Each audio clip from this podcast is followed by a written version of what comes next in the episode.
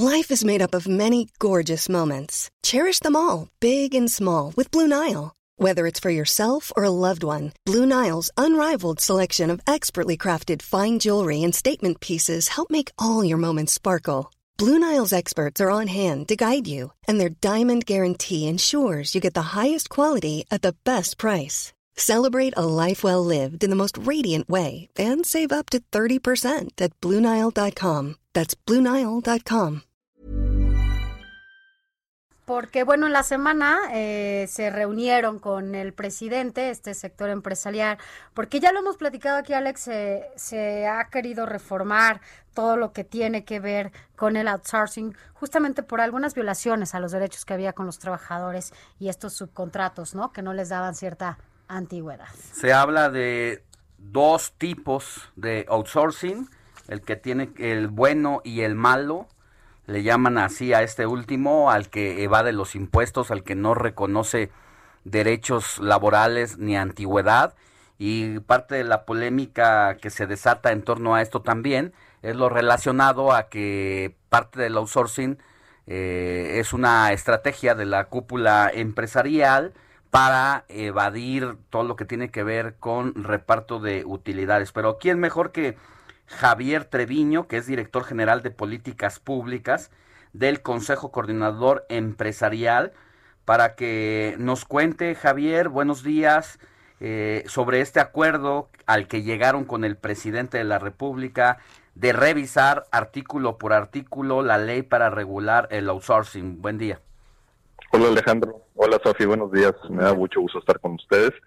Pues eh, efectivamente el punto de las organizaciones del sector empresarial es que antes de aprobar una iniciativa como la que el Ejecutivo había enviado a la Cámara de Diputados, que esa iniciativa pues elimina prácticamente la figura de la subcontratación, pues era necesaria eh, realmente eh, pues una consulta, un diálogo social. Y, eh, después de la reunión que se tuvo con el presidente el lunes pasado, pues se estableció una mesa técnica eh, con los eh, expertos laboralistas, abogados laboralistas y fiscalistas, abogados fiscalistas de las organizaciones empresariales, con las autoridades de la Secretaría del Trabajo, de la Secretaría de Hacienda, del SAT, del Seguro Social y del Infonavit. Han estado sesionando pues prácticamente toda la semana, revisando artículo por artículo de la iniciativa hay muchos temas evidentemente en donde no, no está de acuerdo las organizaciones del sector privado. Aquí yo quisiera reiterar, y es muy importante debido a lo que comentaste hace un rato Alejandro, que las organizaciones del sector privado y las empresas están comprometidas con el cumplimiento de un marco legal que fortalezca justamente el respeto a los derechos de los trabajadores, y pero al mismo tiempo que propicie la creación de empleos y la competitividad económica. Eh, estamos convencidos que ya el gobierno cuenta con instrumentos para llevar a cabo pues investigaciones, visitas eh, y, acciones de combate a la subcontratación ilegal. Nosotros también estamos en contra de la subcontratación ilegal, es decir, de aquellas empresas que ilegalmente o abusivamente violen los derechos eh, de los trabajadores.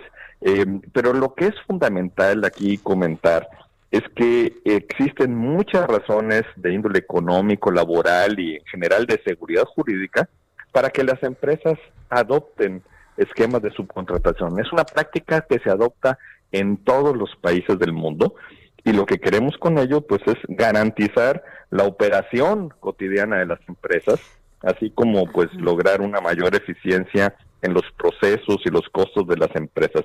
Y, pretender eliminar esta práctica legal, que es legal, que está en la ley ahora, pues provocaría profundas afectaciones para amplios sectores de la economía y para la creación de empleos. Sin duda es un momento en el cual, de acuerdo a ciertos estudios académicos, la subcontratación legal, eh, que es la que pues se da cuenta en los censos económicos del INEGI, pues representa casi el 25% del personal remunerado total de las empresas. Y pues está muy arraigada en algunos una sectores cuarta, de la Una cuarta parte de toda la población activa de trabajadores casi 5 millones de trabajadores están eh, eh, pues eh, están inscritos en esta práctica de subcontratación y se les respetan todos sus derechos. Y en este sentido, bueno, si es un gran número, es el 25%, y no también sería como esta oportunidad, digo, hay que decirlo tal cual, por llamarlo de alguna manera, hay outsourcing del bueno, ¿no? Como el que me estás diciendo, y también del malo, ¿no? Porque también hay esa parte. Pero, eh, ¿por qué no también generar un esquema en donde a partir de esto las empresas también se comprometan a generar eh, más empleos? Eh, formales al interior de sus empresas, más allá de la subcontratación. Claro, ese es, ese es el compromiso, Sofi, justamente este, la creación de empleos. El problema está en que si se, se aprobara una iniciativa como la que envió el Ejecutivo a la Cámara, inmediatamente al, al declarar ilegal y al criminalizar la subcontratación, imagínate, pierde 5 millones de empleos es, sería gravísimo en un momento en el que estamos saliendo de la pandemia, en el que lo que queremos es la reactivación de la economía, lo que se busca es proteger el ingreso de las familias, los empleos.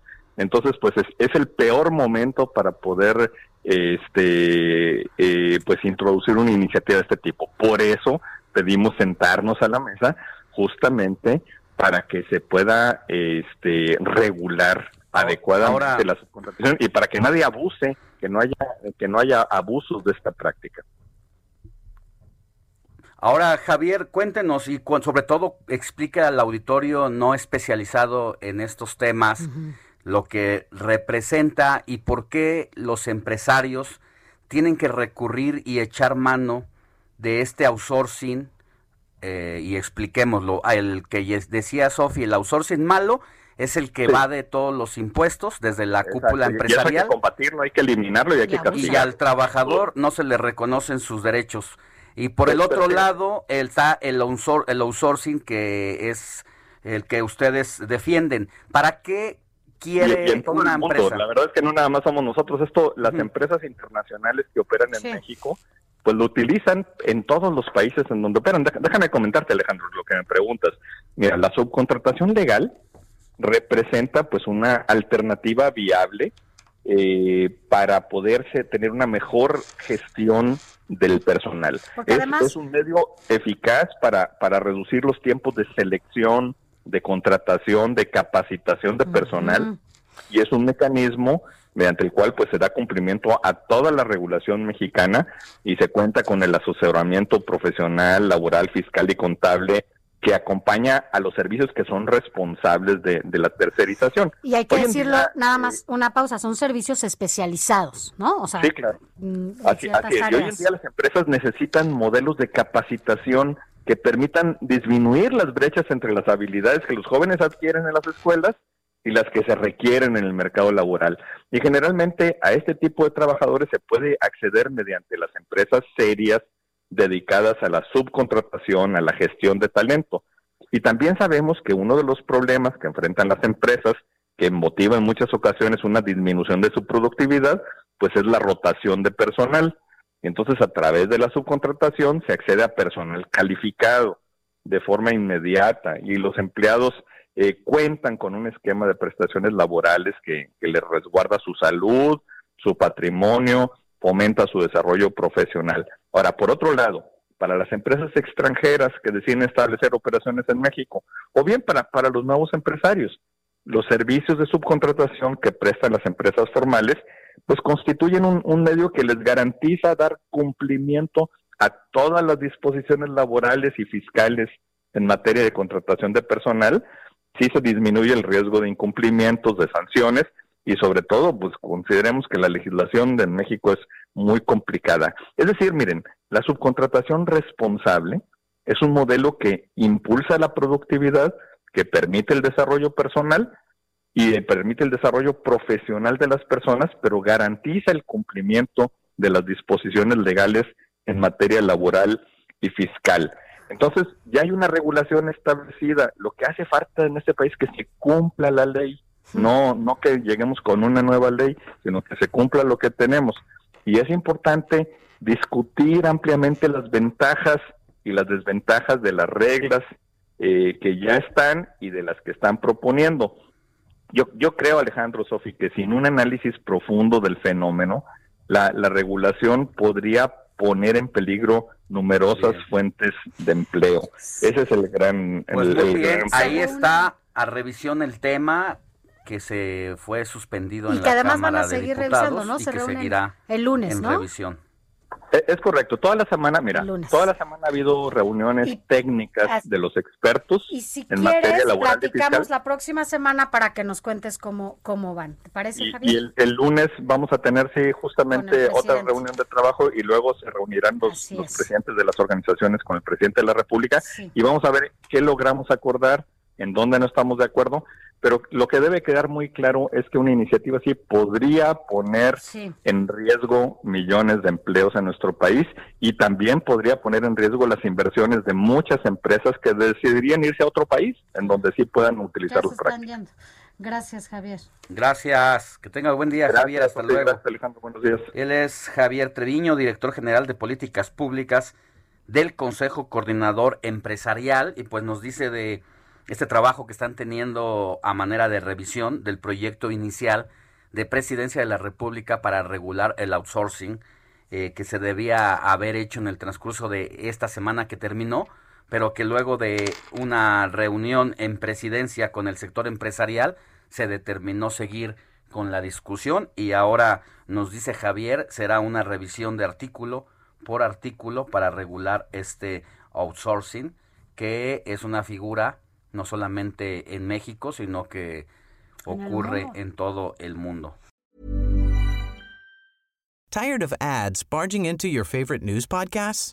Good news. Ad-free listening is available on Amazon Music for all the music plus top podcasts included with your Prime membership. Stay up to date on everything newsworthy by downloading the Amazon Music app for free or go to amazon.com slash news ad free. That's amazon.com slash news ad free to catch up on the latest episodes without the ads.